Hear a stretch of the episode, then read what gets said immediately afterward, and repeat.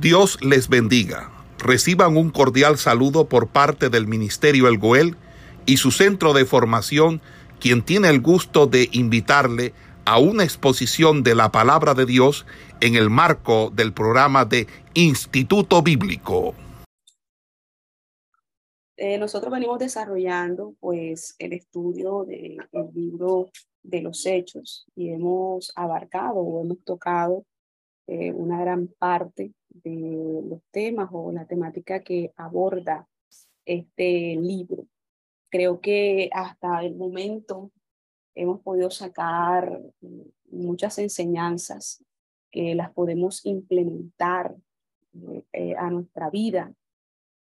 Y eso es lo importante al momento de nosotros hacer un estudio bíblico, no solo tener un conocimiento de las escrituras, sino también ponerlo por obra y por vivencia en nuestra vida personal.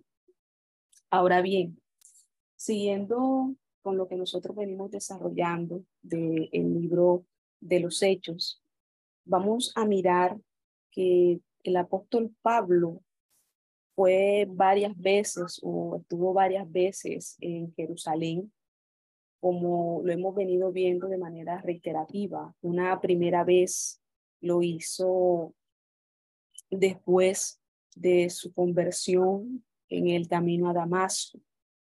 Otra visita que él tuvo allí en Jerusalén fue cuando la iglesia de Antioquía lo comisionó tanto a él como a Bernabé para que fueran a llevar ayudas económicas debido a una situación de hambruna o de hambre que estaba azotando eh, aquella región. Otra visita que él hizo allí a Jerusalén fue cuando se presentó, se reunió ante el concilio antes de él salir a su segundo viaje eh, misionero.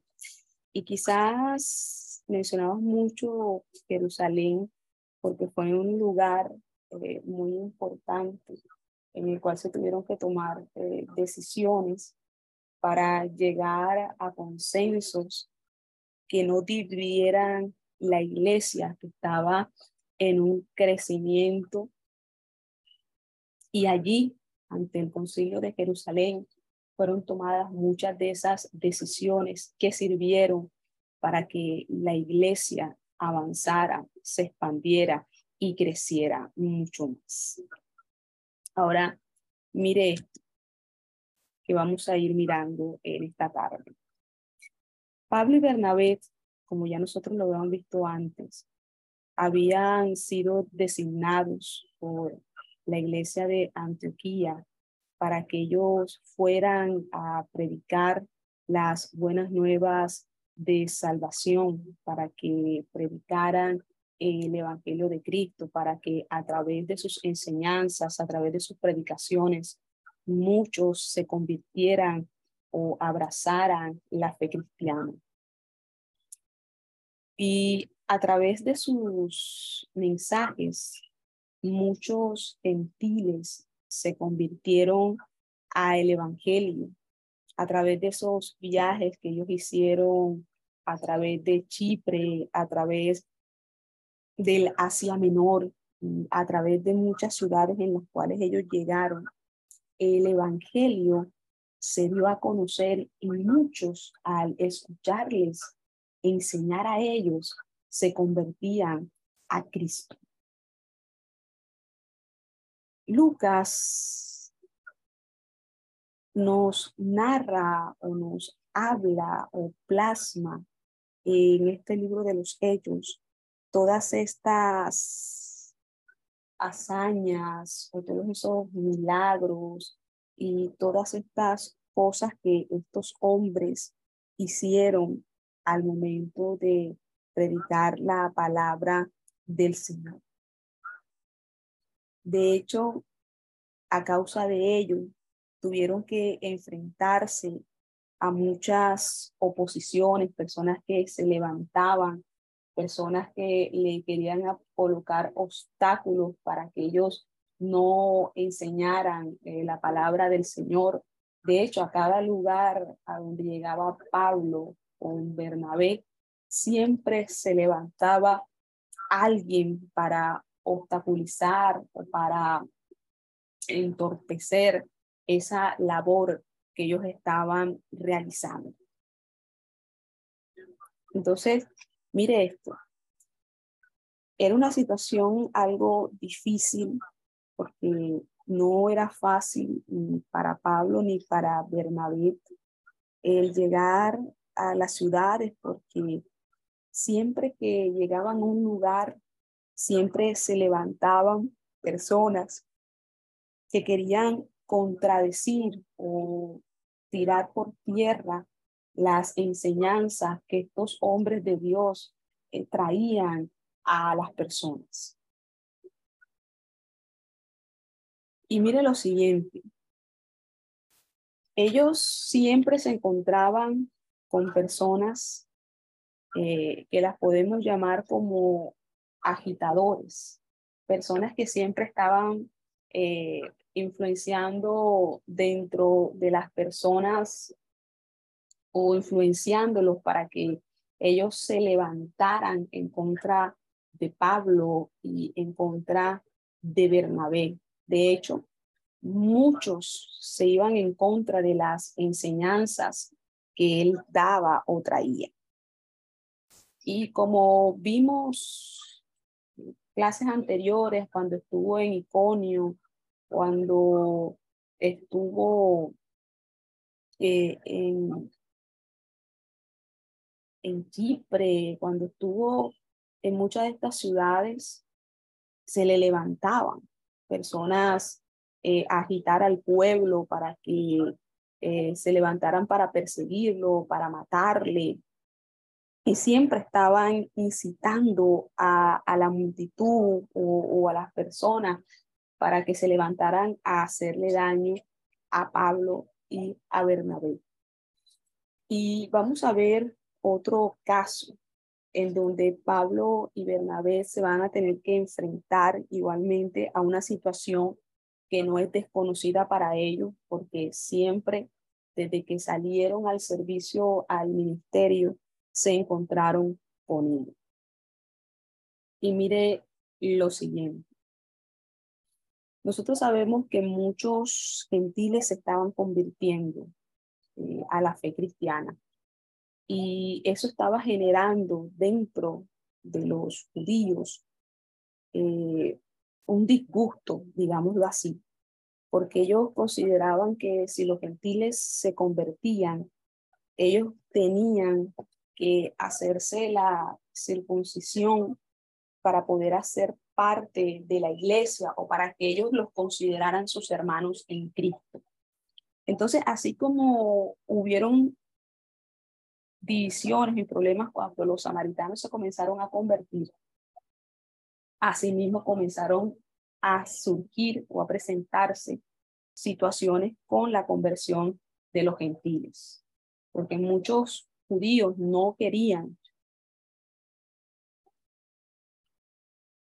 que los gentiles hiciesen parte de la iglesia o que fuesen sus hermanos en la fe. No lo querían, porque ellos decían que si ellos se convertían, ellos tenían que acatar eh, la ley de Moisés y ellos tenían que hacerse la circuncisión, la circuncisión porque si no hacían eso, ellos no podían pertenecer a la iglesia. Y eso fue un problema tremendo que se presentó y que se tuvo que llevar ante el concilio de Jerusalén para que desde allí se tomaran las decisiones se dijera qué era lo que se tenía que hacer porque la iglesia, a raíz de esta situación, se estaba comenzando a dividir, a fraccionar entre aquellos que consideraban que los gentiles podían ser sus hermanos en la fe y aquellos que consideraban que si ellos no cumplían esos requisitos no podían hacer parte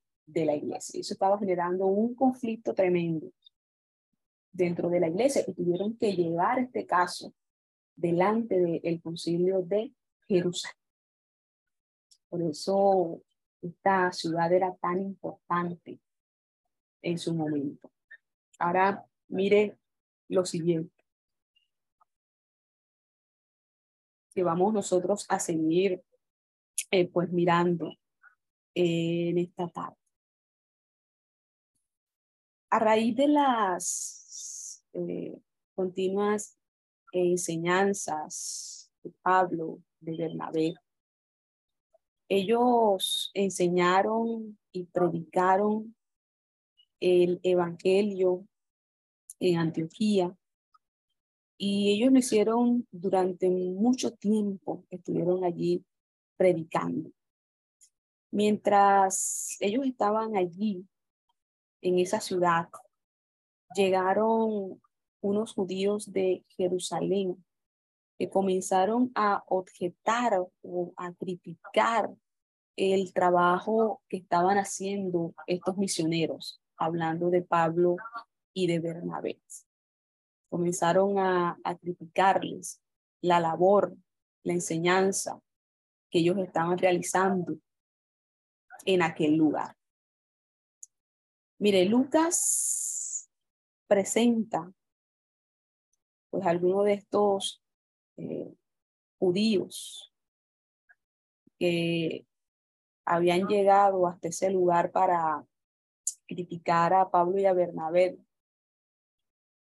Habla de que eran unos judíos que se habían convertido, eh, digamos, al, al cristianismo y que esos judíos hacían eh, parte de lo que era el partido de los fariseos. Y esos eran los que le comenzaron a hacer eh, la guerra, de cierta manera, al apóstol Pablo.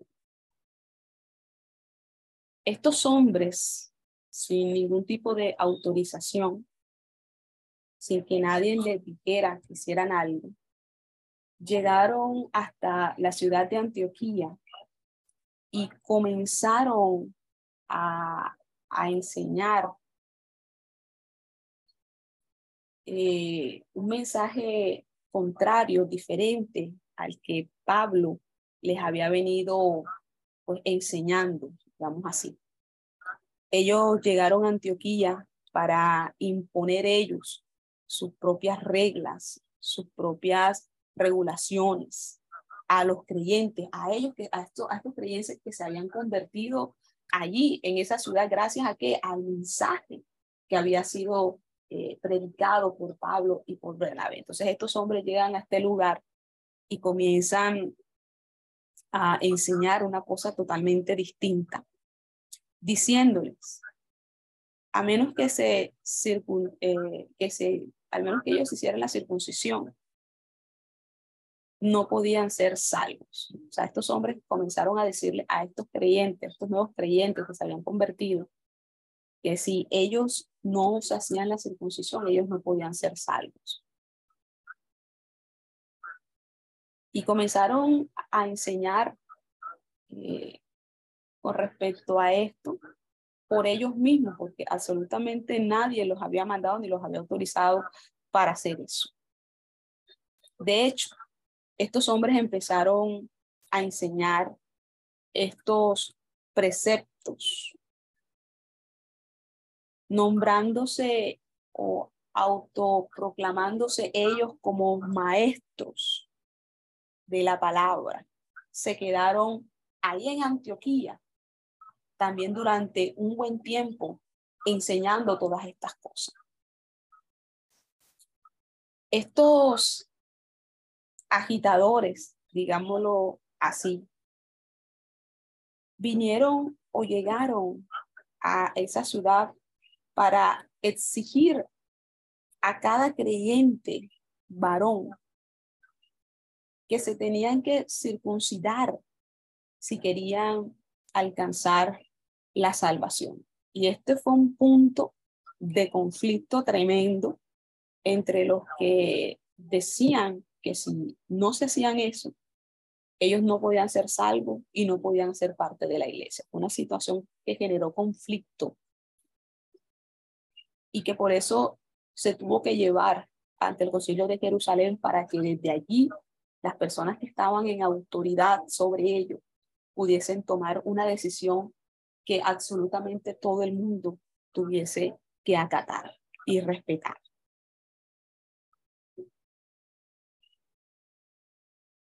Porque ellos estaban haciendo una presión sobre estos nuevos creyentes. Los estaban agobiando con, con eso de que tenían que circuncidarse, tenían que circuncidarse, tenían que circuncidarse. Porque sin eso ellos no podían ser salvos, ellos no podían ser parte de la iglesia y los estaban agobiando eh, con esta situación. Y por eso eso generó eh, choques entre los judaizantes y Pablo y Bernabé. Generó una situación de conflicto entre ellos. Entonces, mire lo siguiente. La iglesia de Antioquía había mandado a Pablo y a Bernabé en un viaje misionero. Los habían encomendado para que ellos salieran a hacer esa obra. Después de que ellos regresaron, les informaron de los numerosos gentiles que se habían entregado a la iglesia cristiana, o sea, que se habían convertido muchos gentiles en muchos lugares. Ellos comenzaron a rendir un informe de todo lo que había pasado en ese viaje misionero en el cual ellos salieron. Comenzaron a rendir un informe y a decir todo lo maravilloso y precioso que Dios había hecho y con muchos gentiles se estaban convirtiendo a Cristo. Y comenzaron a dar un testimonio de lo que ellos mismos habían visto. Entonces, mire,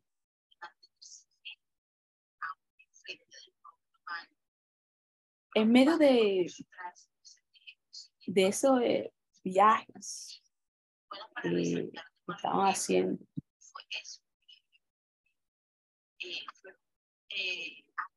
pasaron por, por algunas iglesias, unas que estaban en Fenicia, otras que estaban en Samaria.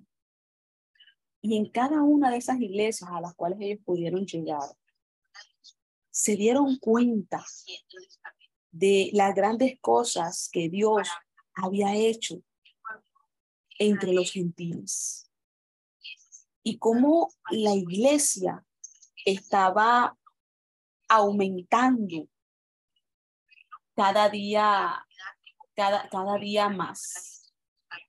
Entonces, no solamente este, ellos estaban eh, testificando con respecto eh, a lo que Dios estaba haciendo, sino que también estaban diciendo, mira, nosotros llegamos a muchas iglesias y nosotros mismos pudimos darnos cuenta de cuántos gentiles se estaban convirtiendo, de lo que Dios había hecho entre ellos y cómo la iglesia crecía, crecía, crecía y estaba aumentando en números por todas partes.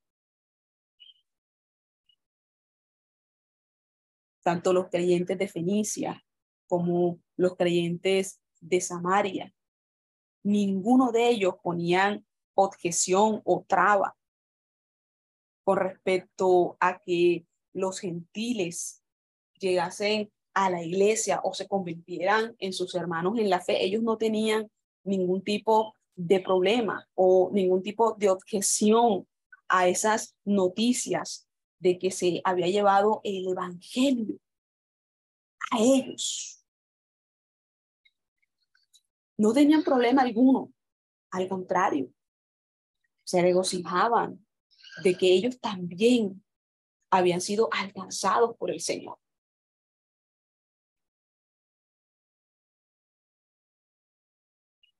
Y donde quiera que Pablo y Bernabé llegaban, Dios lo respaldaba, el respaldo de Dios estaba con ellos.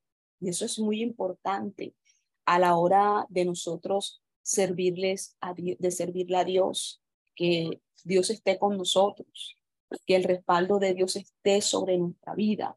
Eso es muy importante porque las cosas en el Señor no las hacemos nosotros, las hace Dios a través de nosotros, porque no es con nuestro conocimiento, es con el conocimiento que Dios nos ha dado a nosotros, con lo que Dios nos ha instruido, con lo que Dios nos ha enseñado, con las capacidades que Dios ha colocado sobre nuestra vida. Por eso siempre tenemos que estar claros que la gloria siempre va a ser de Dios y no de nosotros, porque nosotros siempre seremos siervos, siervos inútiles que estamos bajo el servicio del Señor.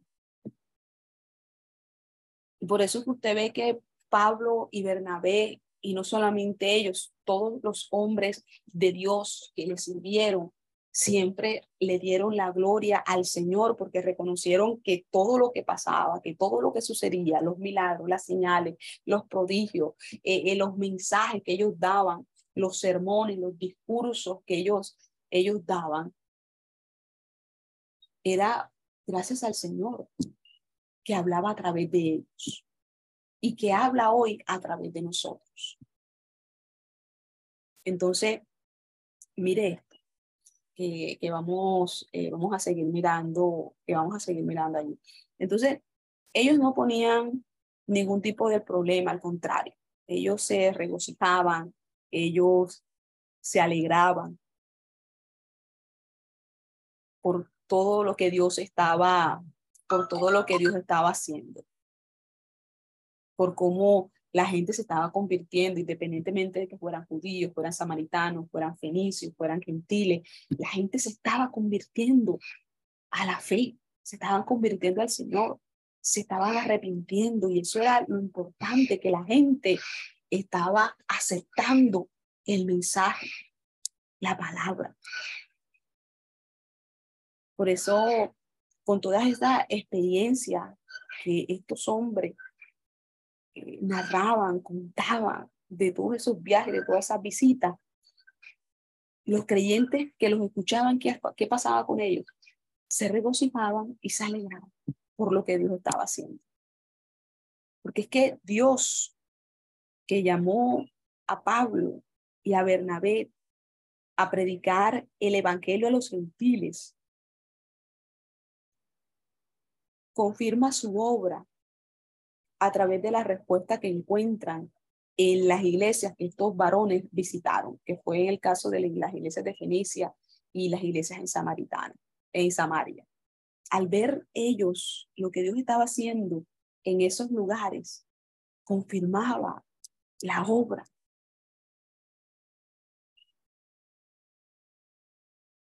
La obra que Dios les había mandado hacer. Y mire Dios prepara a los misioneros, hablando de Pablo y Bernabé, para la reunión que ellos iban a tener con los apóstoles y con los ancianos en Jerusalén. Y no solamente los prepara, sino que les da el respaldo de la iglesia en todos aquellos lugares que ellos visitaron, porque Dios les respaldó a cada lugar al cual Pablo y Bernabé llegaron, el respaldo de Dios estuvo con ellos en cada uno de esos lugares. Y Dios los estaba preparando porque ellos tenían que presentarse ante el concilio de Jerusalén. Y Dios los estaba preparando para ese momento. Entonces, mire lo siguiente los misioneros y sus acompañantes llegan a Jerusalén y dice que son recibidos por los apóstoles, por los ancianos de la iglesia. Los apóstoles fueron proclamando lo que es el evangelio en muchos lugares. Pablo y Bernabé comienzan a relatar lo que Dios había hecho entre los gentiles. Comienzan a hablar con respecto a la obra que Dios estaba haciendo a través de ellos. No ponen un énfasis en su propio trabajo, no. Ellos comienzan a hablar es de la obra de Dios a través de ellos, a lo que Dios estaba haciendo a través de ellos. ¿Se da cuenta? Ellos no comenzaron a hablar de su propio trabajo, no, no, no. Ellos comenzaron a hablar delante de los ancianos de la obra que Dios estaba haciendo a través de ellos, que es muy diferente, no estaban hablando de ellos. Ellos comenzaron a hablar de lo que Dios estaba haciendo a través de ellos. Eso es lo que ellos comenzaron a hablar ante el concilio de Jerusalén. Y comienzan a decirles a ellos cómo la iglesia se estaba engrandeciendo, creciendo, aumentando.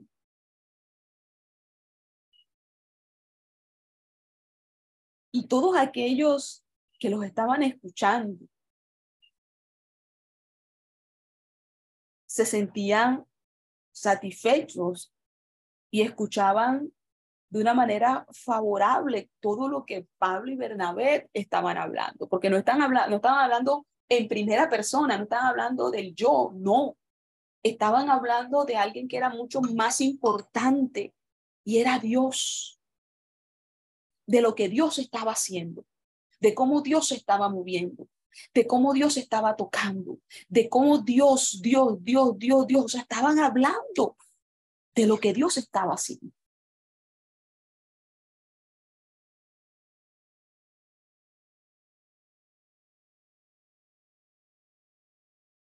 Y así ellos comenzaron a dar su informe ante los apóstoles, ante los ancianos en Jerusalén.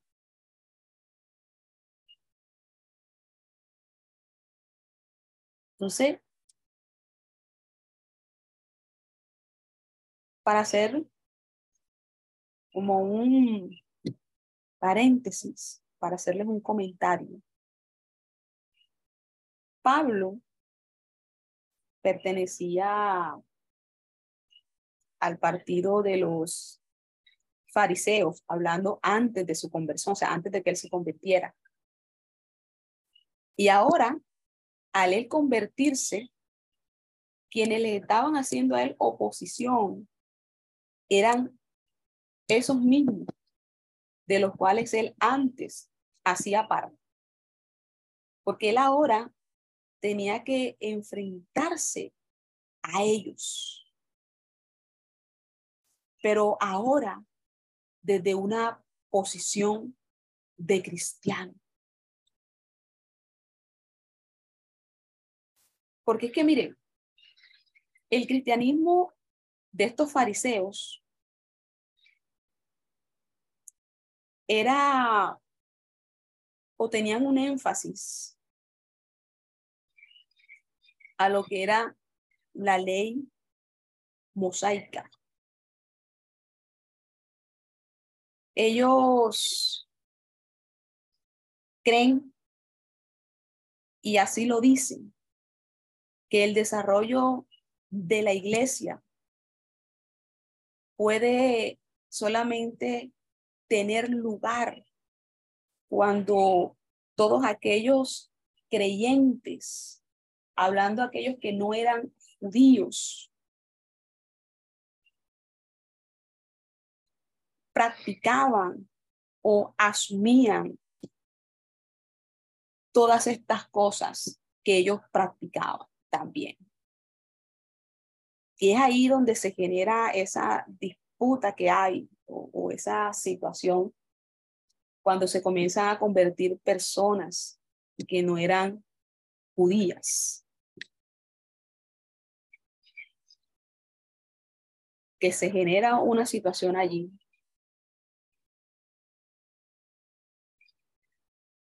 Entonces, mire esto. En respuesta a la proclamación del Evangelio, que es hecha por el apóstol Pedro cuando él va a la casa de Cornelio. Los gentiles, o digamos los creyentes gentiles, se regocijaron al escuchar la palabra, el mensaje, la enseñanza a través de Pedro. Y no solamente eso, sino que ellos recibieron el Espíritu Santo, fueron bautizados, se convirtieron a Cristo. Pero usted se encuentra de que Pedro no les dice o no les hace ningún tipo de exigencia con respecto a que ellos tenían que circuncidarse.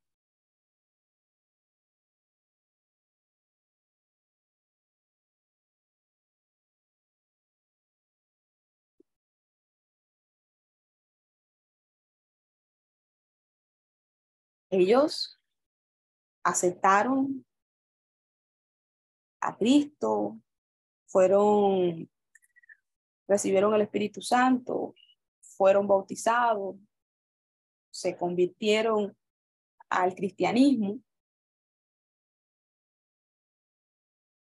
Pero para los cristianos judíos, y, y salen los que pertenecían al partido de los fariseos, ellos no aceptaban eso.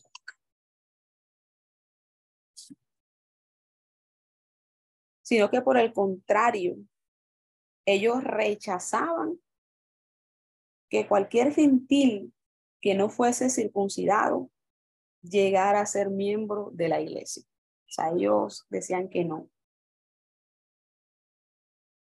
Que ellos tenían que circuncidarse porque si no, ellos no podían ser parte de la iglesia.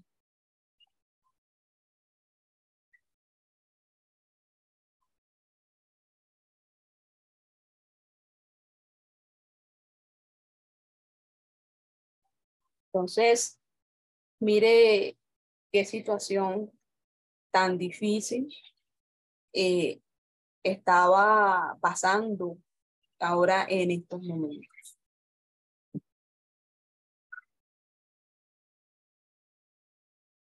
Entonces, mire lo siguiente, que vamos a seguir eh, analizando, eh, analizando allí. Entonces, mire,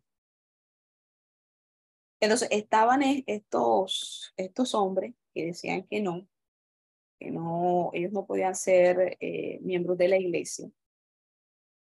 Estos hombres se negaban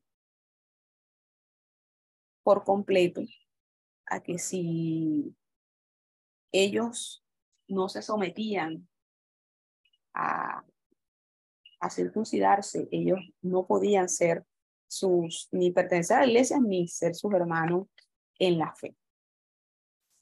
Y por eso es que debido a esta situación, este caso es trasladado o es llevado ante el concilio de Jerusalén, como yo les decía ahorita.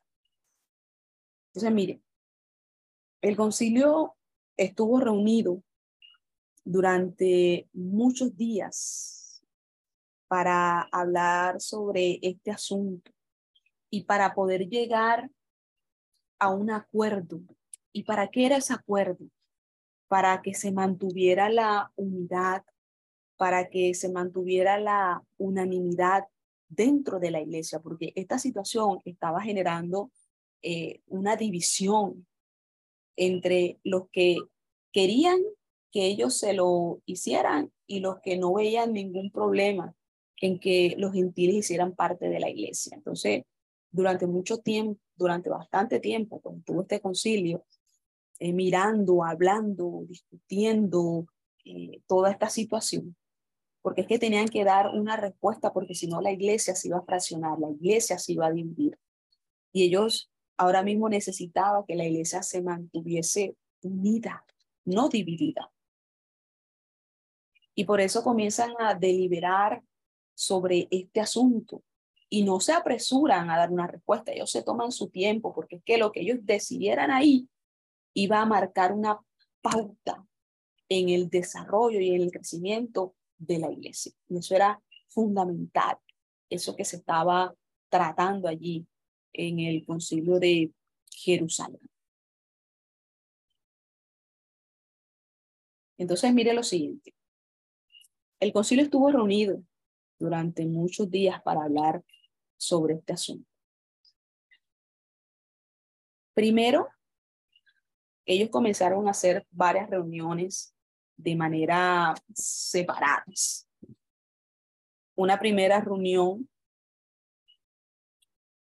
de manera general, durante la cual Pablo y Bernabé y otros delegados de Antioquía fueron recibidos para que ellos presentaran y dieran un informe. Ahí va una primera reunión. Los escucharon a ellos. Otra segunda reunión entre los apóstoles, los ancianos, solamente con Pablo y Bernabé. Y otra reunión ya de manera más abierta con la asamblea en general para escuchar a los misioneros y a Jacob. Y allí era donde se iba a terminar decidiendo qué es lo que iba a pasar con los gentiles. Entonces, mire esto que llama mucho la atención y es lo siguiente. Dios fue el que dirigió a Pedro cuando él fue a la casa de Cornelio en Cesarea. ¿Se acuerdan? Estuvimos hablando allí de eso. Fue Dios quien dirigió a Pedro para que llegara a ese lugar. Fue Dios quien guió a Pablo y a Bernabé para que también llegaran donde estaban los gentiles y les predicaran. Fue Dios quien los dirigió.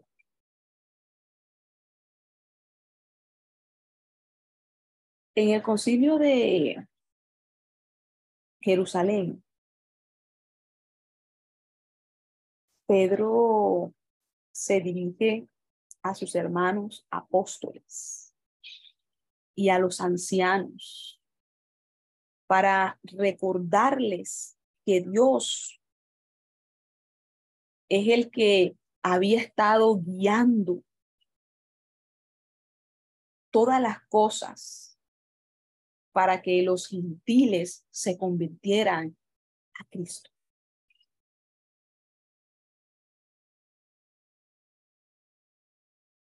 Y eso lo estaba diciendo Pedro a ellos ha sido Dios quien ha estado guiándoles en cuanto a aceptar a estos gentiles. Ha sido Dios.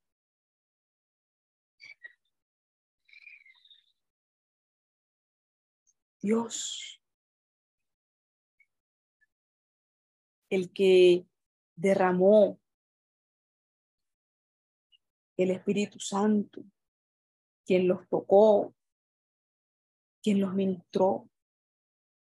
Pero le estaba diciendo en pocas palabras que para Dios era igual o eran iguales tanto los cristianos judíos como los cristianos gentiles. Él no estaba haciendo ninguna diferencia, ninguna distinción. Para él eran iguales.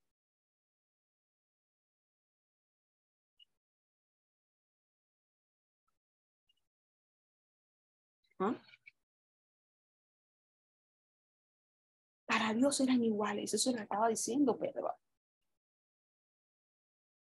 al concilio en Jerusalén. Son iguales para él. Además, cuando él regresó de Cesarea, después de, de, la predicación que hizo allá en casa de, de Cornelio y regresó, dice que ellos aceptaron, o ellos ya habían aceptado que Dios mismo había llamado a los gentiles a salvación.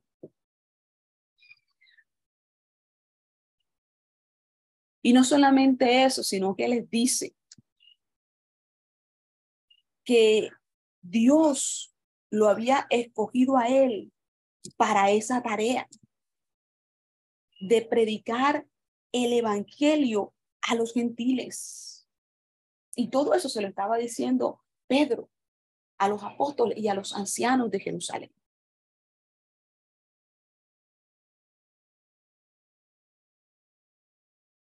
Que Dios lo había encomendado para eso.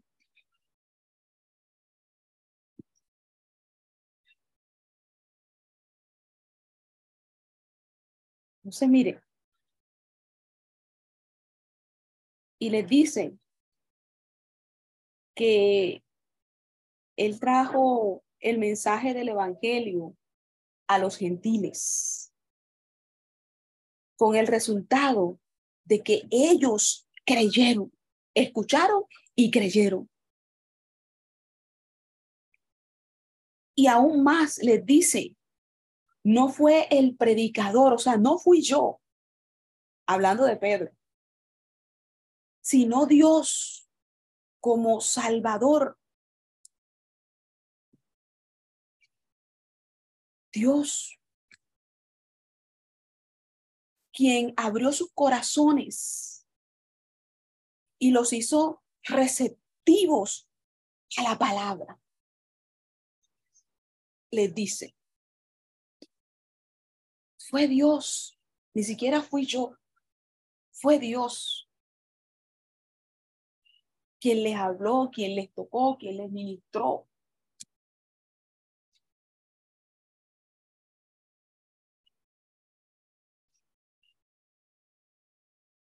Los gentiles oyeron la palabra y creyeron.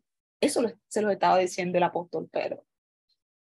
Ellos escucharon el mensaje, creyeron.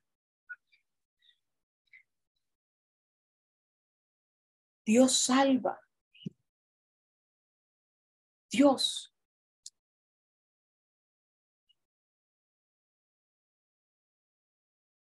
Dios es el que conoce los corazones.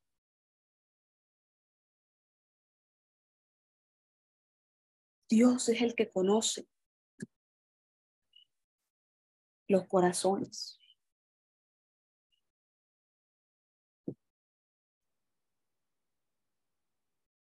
Porque el hombre es incapaz de dar la salvación. Eso solamente la da el Señor. Y todo esto se lo estaba diciendo el apóstol Pedro al concilio de Jerusalén. Mire esto.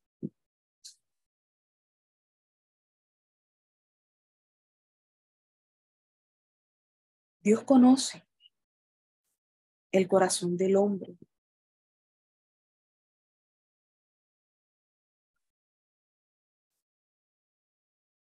Mire otra cosa más. El derramamiento del Espíritu Santo, tanto en Jerusalén como en Cesarea, demuestra la aceptación que hace Dios de los creyentes gentiles. Cómo Dios da su espíritu tanto a los judíos como a los gentiles en la iglesia. Dios quitó la barrera de hostilidad que había y que hacía que no hubiera una verdadera adoración por esa división que había. Y Dios quitó esa barrera.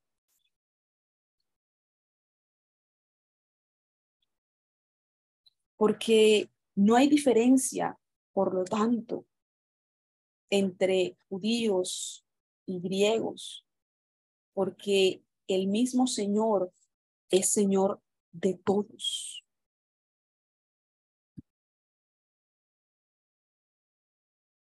Imagínese usted todo lo que está hablando allí.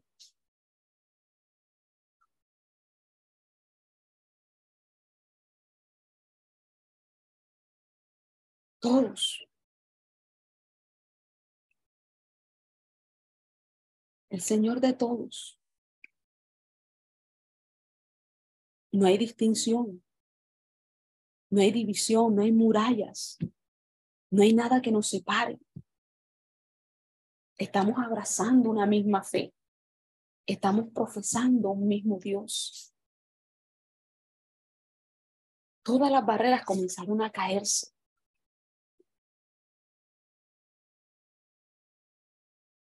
Entonces, mire esto. Pedro dice que Dios no hace distinción entre nosotros, hablando de los judíos y entre ellos hablando de los gentiles. No hace distinción alguna.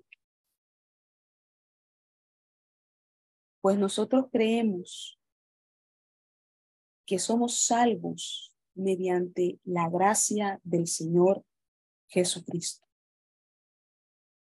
a través de su expiación.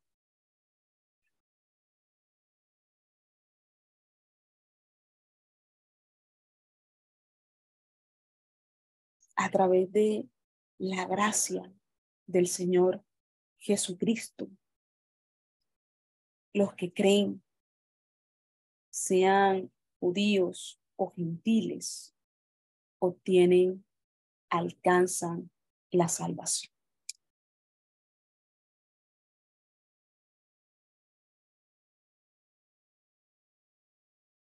en su experiencia, Pedro hace una reflexión.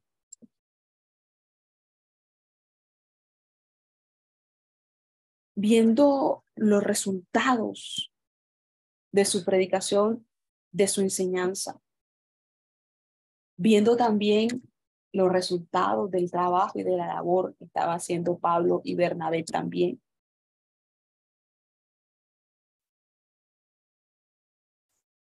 Entonces, haciendo un examen histórico de estos cristianos primitivos, Lucas los describe como observadores de la ley. Así hace una descripción Lucas. Porque si usted se da cuenta, los judíos acusaron a Esteban de hablar contra la ley. Pero cuando Esteban hace su discurso ante el Sanedrín, él demostró ser respetuoso de la ley que Dios dio a Moisés y al pueblo de Israel.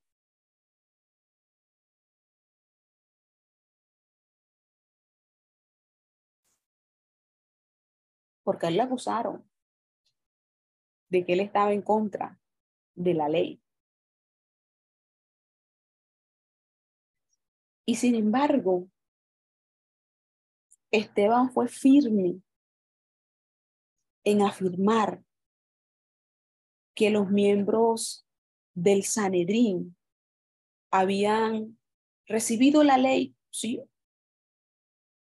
pero no habían querido obedecerla. Ahora, después de completar su tercer viaje misionero, Pablo fue al templo donde los judíos de Asia Menor lo acusaron de qué?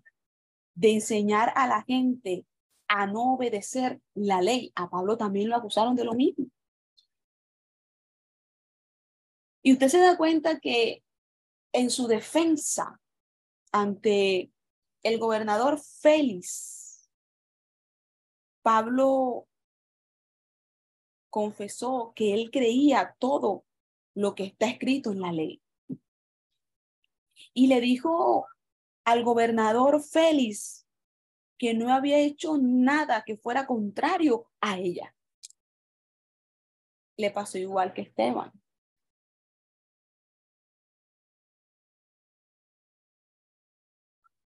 Y mire que a pesar de todo esto, en Jerusalén, miles de cristianos judíos seguían insistiendo en que habían que cumplir la ley.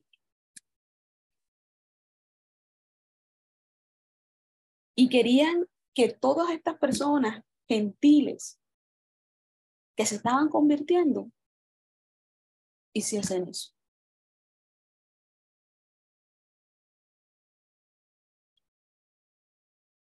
Entonces, mire, cuando Pedro, Pablo y Bernabé han hablado, porque cada uno dio su informe, el líder de la iglesia de Jerusalén asume la tarea de dirigirse a la asamblea. Y no solamente dirigirse a la asamblea, sino formular una propuesta. Mire esto. Una solución para que el concilio la aprobara. Porque de ahí tenía que salir una solución al problema que había. ¿Y quién era la persona quien iba a dirigirse a la asamblea, quien iba a decir cuál era la decisión que se iba a tomar, esta persona era Jacobo.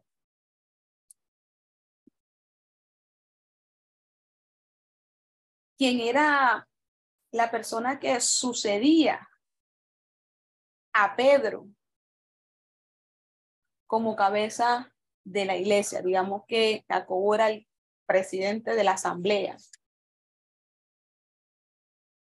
Y era una persona que era muy respetada, una persona que tenía autoridad delante de las demás personas. De que si él se levantaba delante de la asamblea y decía algo, su palabra literalmente era cumplida nadie decía nada después de que él se pronunciara. Digámoslo así, él tenía la última palabra en esta situación.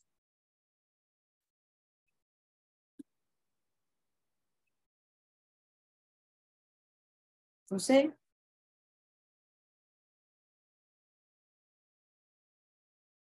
¿qué solución se iba a hacer para, para que todo este conflicto no creciera más y no aumentara, sino que se pusiese cortar de raíz de una vez por todas.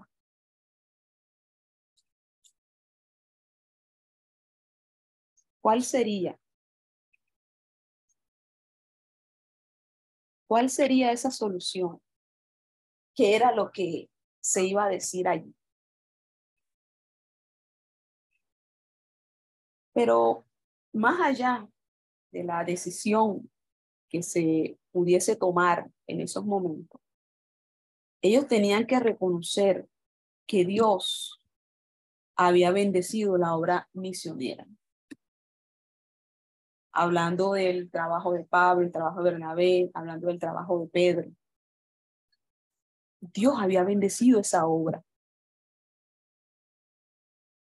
Dios había bendecido ese trabajo. Y eso era algo que ellos tenían que reconocer. No podían echarlo a un lado o hacerse los de la vista gorda. Ellos tenían que reconocer que Dios había bendecido esa obra, ese trabajo. Dios lo había bendecido porque se estaban viendo los frutos, se estaban viendo los resultados. No era nada hablado de boca, era algo que se podía, eh, se podía sustentar porque las evidencias del crecimiento de la iglesia eran innegables. Nadie podía decir que la iglesia no estaba creciendo, que la gente no se estaba convirtiendo. Era algo que no se podía tapar. Era algo que estaba a la vista de todo el mundo y era algo que ellos tenían que reconocer.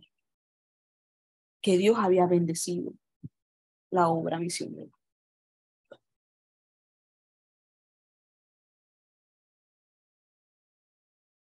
Ahora, con todo y eso que ellos estaban viendo, estaban escuchando los informes,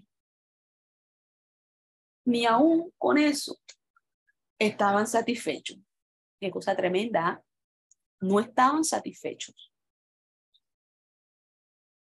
Ellos solamente estaban esperando era que Jacobo se pronunciara. Ellos habían escuchado a Pedro, habían escuchado a Pablo, habían escuchado a Bernabé, habían escuchado todo lo que estos hombres estaban diciendo, pero con todo y eso, ellos no estaban contentos. Ellos querían escuchar lo que Jacobo iba a decir. Porque ellos no solamente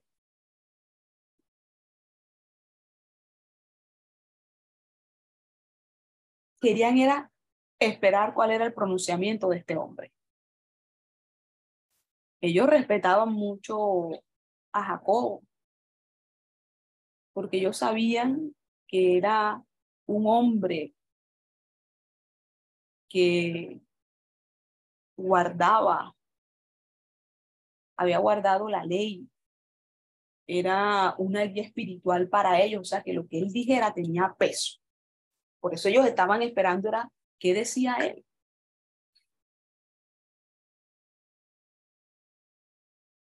Pero este hombre estaba cuidadosamente, estaba cuidadosamente buscando que la dirección de Dios, buscando la dirección de Dios, porque lo que se iba a decidir allí era algo muy importante.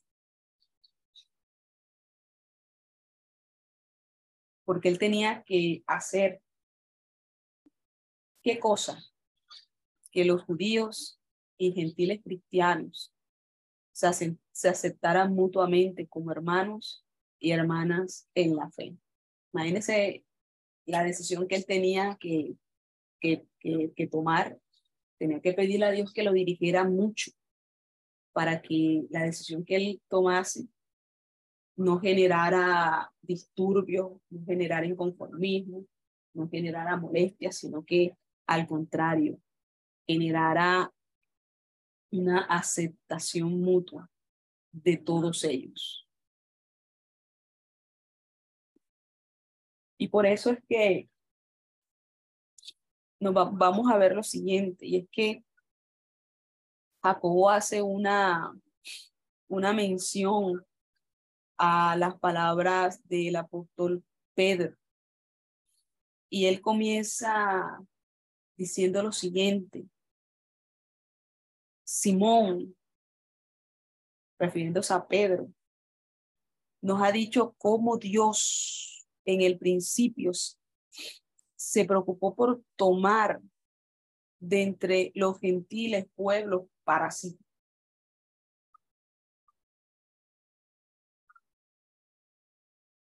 Dios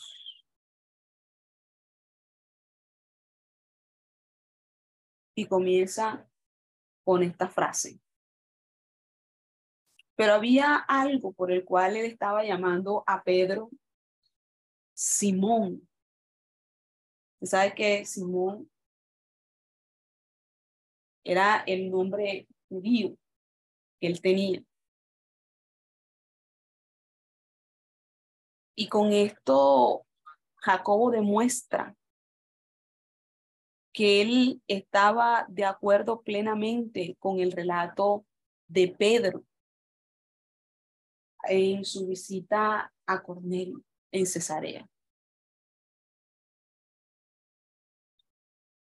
Porque al usar él el nombre judío de Pedro, también tenía, digamos que la intención de influir de alguna manera en el ánimo de los judaizantes, que eran los que estaban allí diciendo que ellos tenían que circuncidarse, tenían que circuncidarse, tenían que circuncidarse.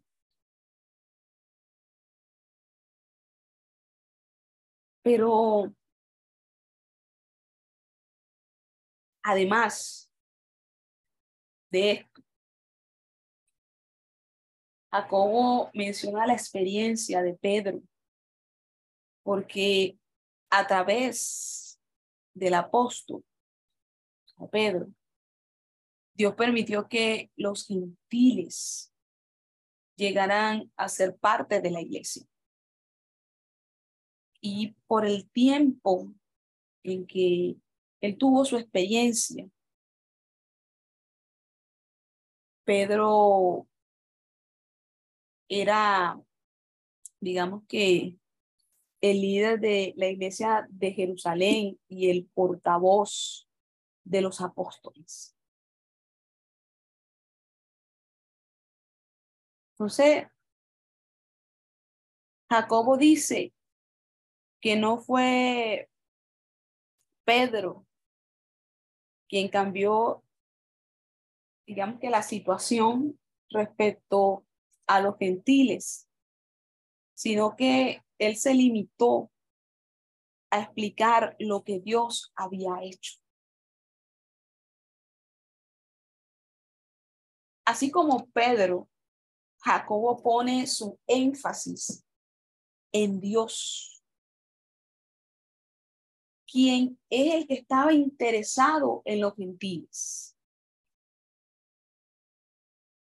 Es decir, fue Dios quien los tomó como un pueblo para sí. Y él comienza, en medio de su discurso, Jacobo, a hablar con respecto a esto. O sea, que fue Dios, que no había sido Pedro, que no había sido Pablo, que no había sido Bernabé, que había sido Dios. Dios.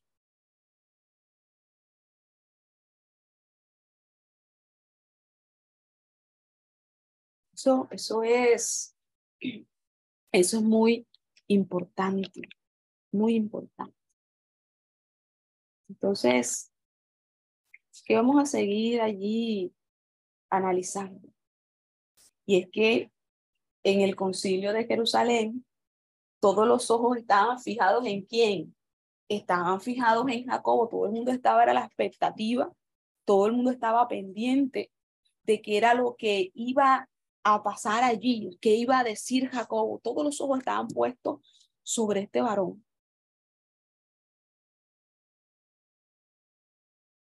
porque en ese momento él era el que presidía esa reunión.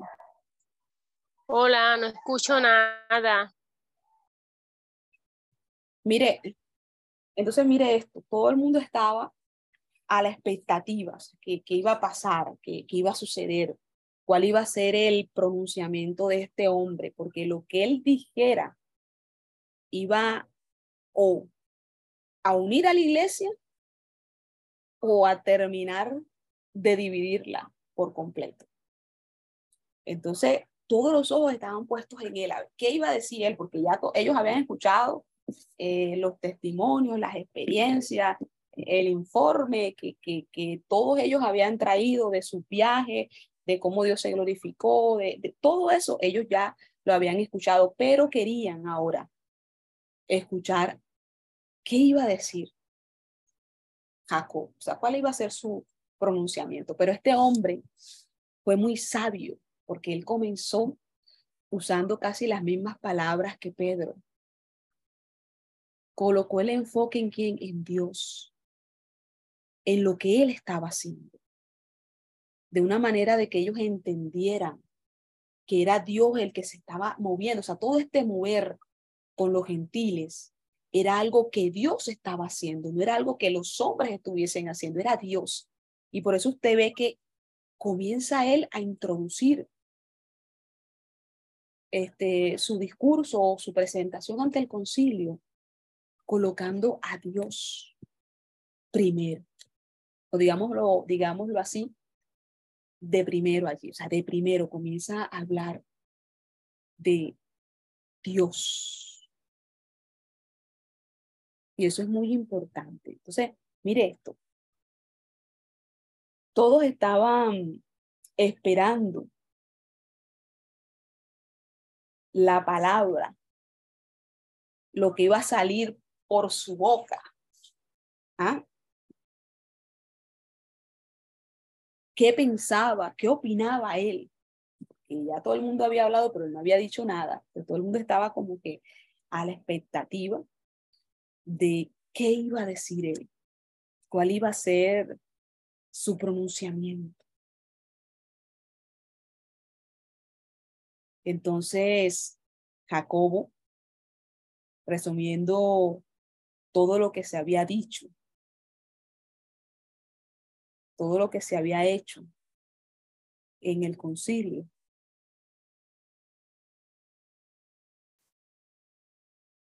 como líder, como persona visible, como una autoridad espiritual dentro del concilio de Jerusalén. Hace la siguiente recomendación y dice de una manera enfática lo siguiente. No inquietemos a esos gentiles que se vuelven a Dios. Inquietar es cuando uno le dice a alguien, eh, no lo agobies, o sea, no, no, lo, no, lo, no lo agobies, no lo estén agobiando. Cuando él le dice, no inquietemos, o sea, no estén agobiando tanto a los gentiles. No los agobien.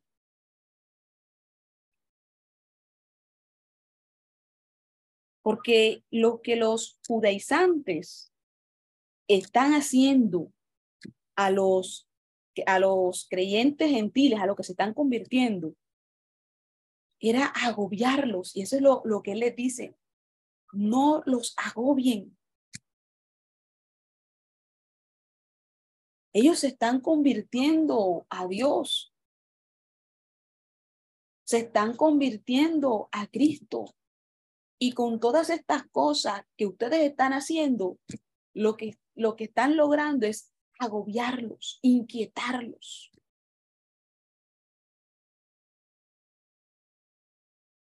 O sea, en pocas palabras, le está diciendo, no agobien a esta gente, déjelos quietos.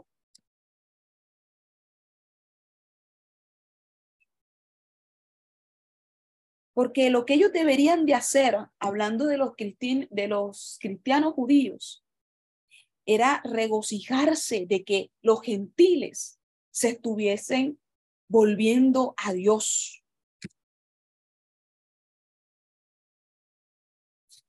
Regocíjense, gócense que ellos se están convirtiendo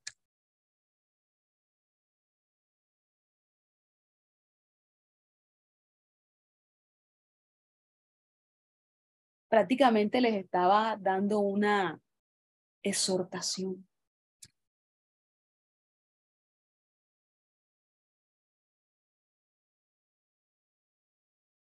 Les está dando una recomendación.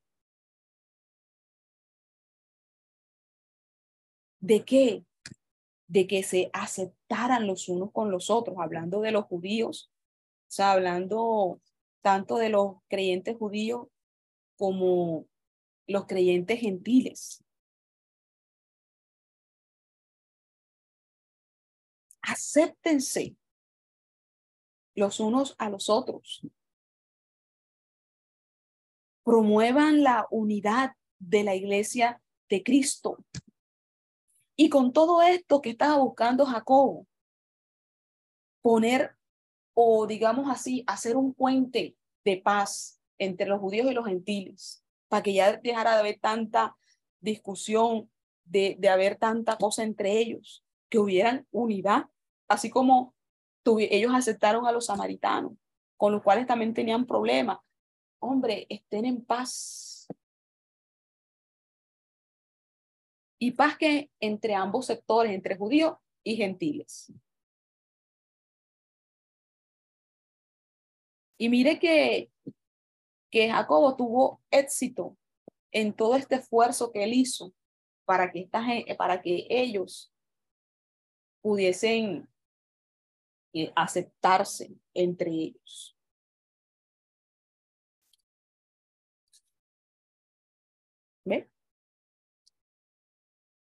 Porque es muy importante que dentro de la iglesia haya unidad, haya coinonía, haya respeto.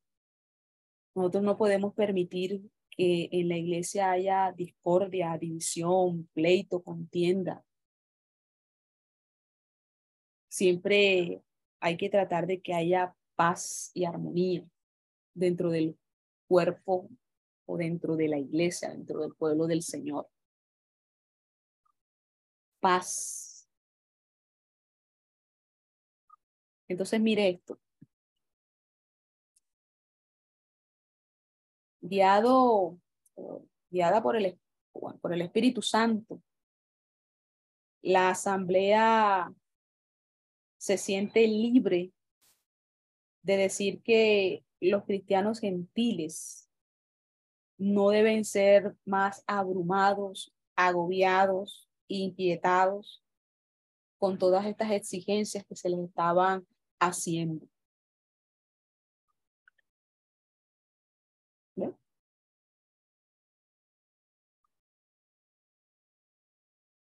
Ya déjenlos quietos, déjenlos tranquilos. Entonces, mirando un poco, cuando Pedro y Juan fueron fueron enviados a Samaria por los apóstoles. Ellos oraron por los creyentes samaritanos y pidieron a Dios que enviara sobre ellos el Espíritu Santo. Los cristianos judíos aceptaron a los creyentes de Samaria después de que ellos se comenzaron a, a convertir. Pero cuando los cristianos gentiles pidieron ser admitidos en la iglesia, los apóstoles y los ancianos se tuvieron que reunir en asamblea general porque no los querían aceptar. Los cristianos judíos tuvieron que tomar una decisión muy importante y era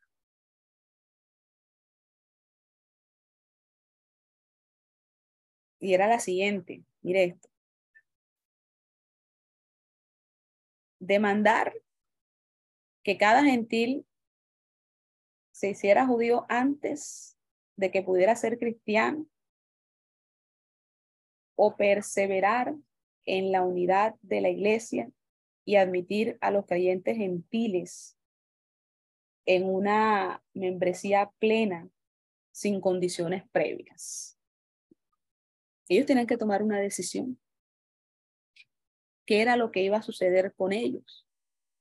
O se convertían primero al judaísmo antes de que pudieran ser cristianos, o simplemente dejaban que ellos se convirtieran y hiciesen parte de la iglesia.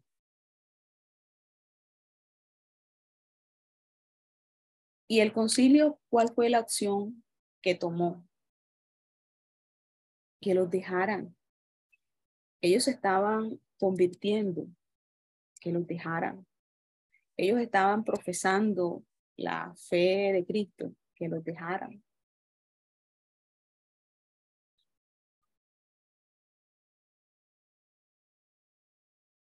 Que los dejaran, los dejaran. Claro está, les hicieron unas recomendaciones a los gentiles en cuanto a cumplir cuatro reglas.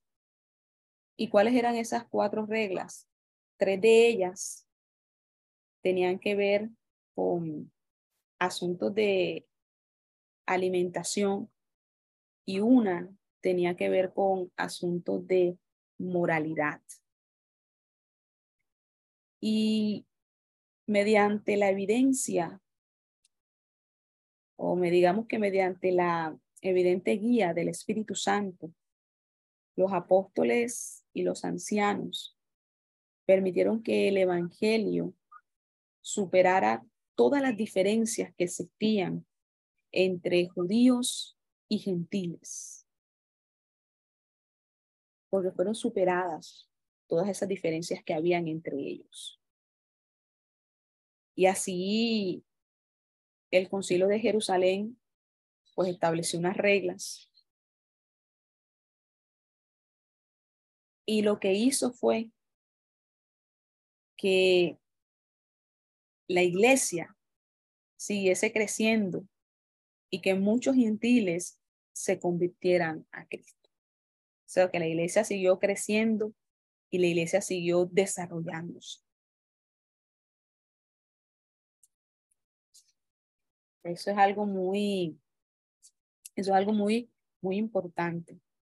Por eso, a la hora de que nosotros debemos de tomar decisiones que son muy importantes y decisiones que no solamente me van a afectar a mí, sino que van a afectar a otros.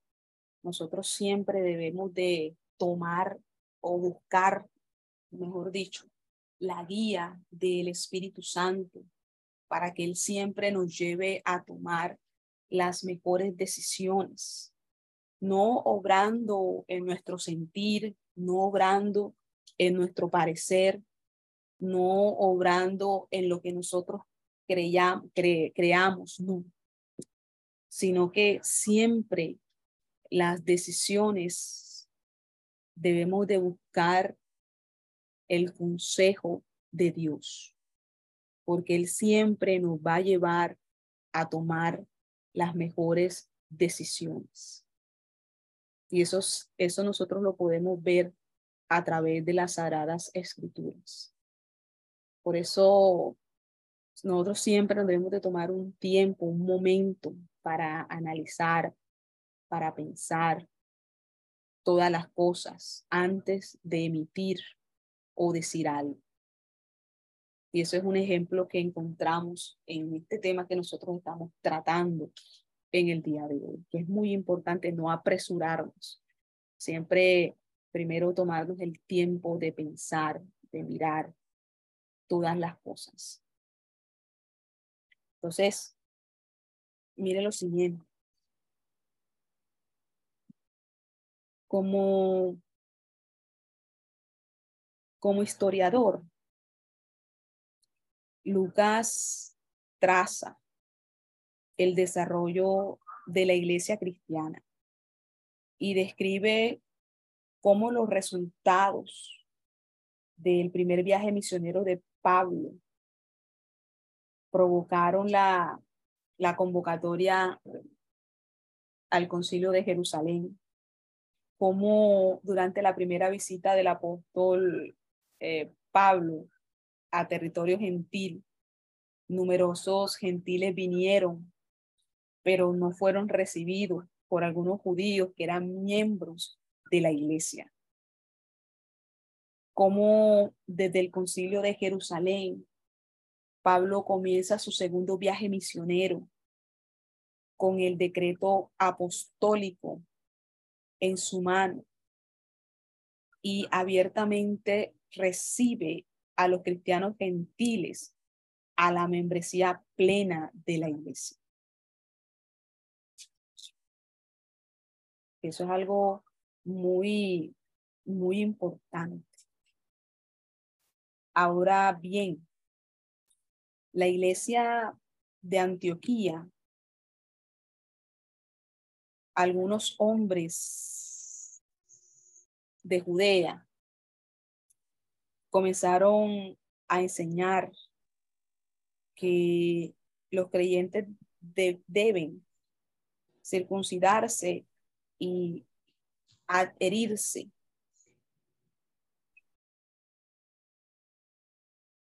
a la ley mosaica si ellos quieren ser salvos.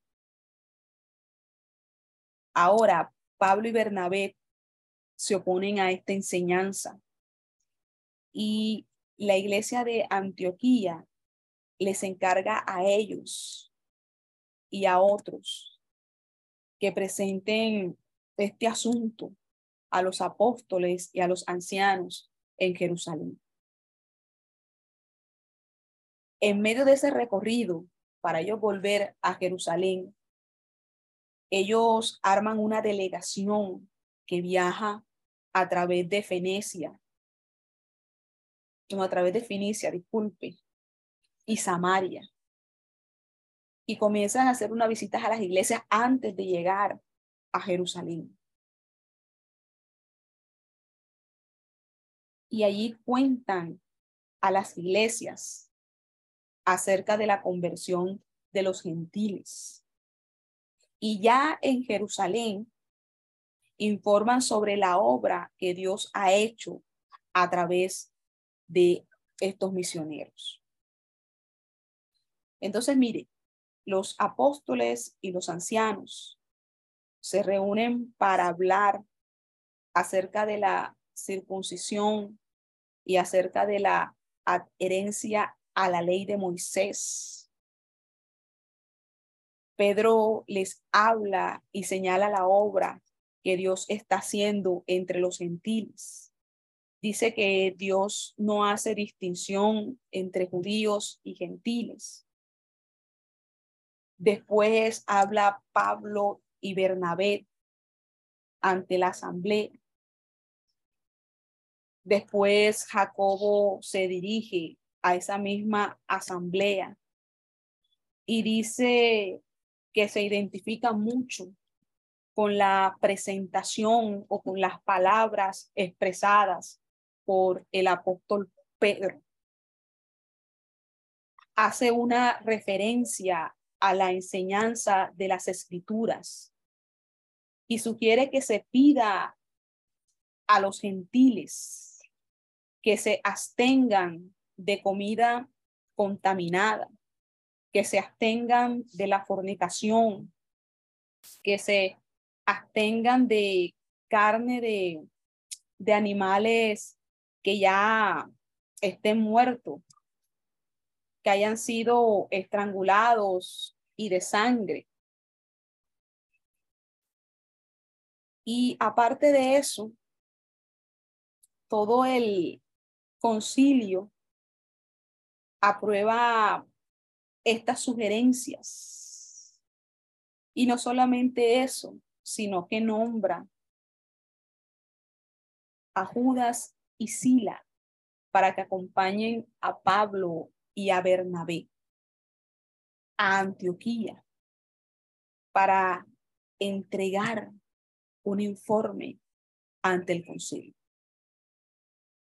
En Antioquía, el pueblo recibe a Pablo recibe a Pablo y a Bernabé y a estos hombres, recibe el informe que le es presentado. Entonces, podemos ver con todo esto que Dios estaba en medio de esta situación. A pesar de todos los impedimentos, a pesar de todas las situaciones de una u otra manera se presentaron al momento de enseñar, al momento de predicar, al momento de, de dar a conocer las buenas nuevas de salvación. Siempre Dios dio la victoria a sus hijos, a sus siervos, porque cada vez que se levantaba alguien a hacer oposición o a ser contrario eh, a la enseñanza o al trabajo que ellos estaban haciendo, Dios siempre metía su mano de poder y obraba a favor de ellos. A muchos los libró de peligro de muerte, porque a muchos quisieron matarlos. Pero Dios los libró de cada una de esas situaciones difíciles que ellos estaban atravesando en estos momentos en que estaban haciendo la obra misionera. Entonces, mire lo hermoso y lo precioso que es este eh, libro de los hechos, que nos muestra de una manera que el trabajo en Dios es un trabajo que vale la pena, el que nosotros nos esforcemos aún en los momentos difíciles, vale la pena, porque nosotros no estamos sirviéndole a los hombres, nosotros le estamos sirviendo a Dios, un Dios que pagó un precio de sangre por cada uno de nosotros, un Dios que hasta el momento nos ha dado todo, porque ha puesto el alimento sobre nuestra mesa, no ha faltado nos ha ayudado en los momentos de quebranto, nos ha ayudado en los momentos difíciles. Entonces, vale la pena servirle a Dios, porque no le estamos sirviendo a un Dios de balde, no, Señor. Le estamos sirviendo a un Dios que ha sido grande, que ha sido misericordioso, que ha sido fiel para con cada uno de nosotros. Y cada vez que nosotros tenemos la oportunidad de estudiar los libros, de estudiar la palabra, no solamente el leerla por encima, no, el de profundizarnos en él, el de meditar en lo que en él está escrito, el de tomarnos el tiempo y de mirar toda esa situación y todo lo que estos hombres plasmados en la escritura, inspirados por Dios, nos da muestra del Dios tan grande que nosotros tenemos. Entonces, este libro de Hechos, como toda la Biblia, desde Génesis hasta Apocalipsis, es un libro que nos da muchas enseñanzas de los cuales nosotros podemos sacar muchas lecciones de vida, aplicarlas.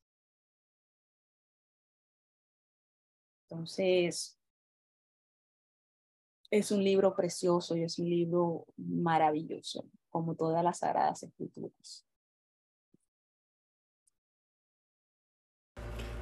Esperamos que este estudio haya sido de bendición para su vida y ministerio. A Dios sea la gloria.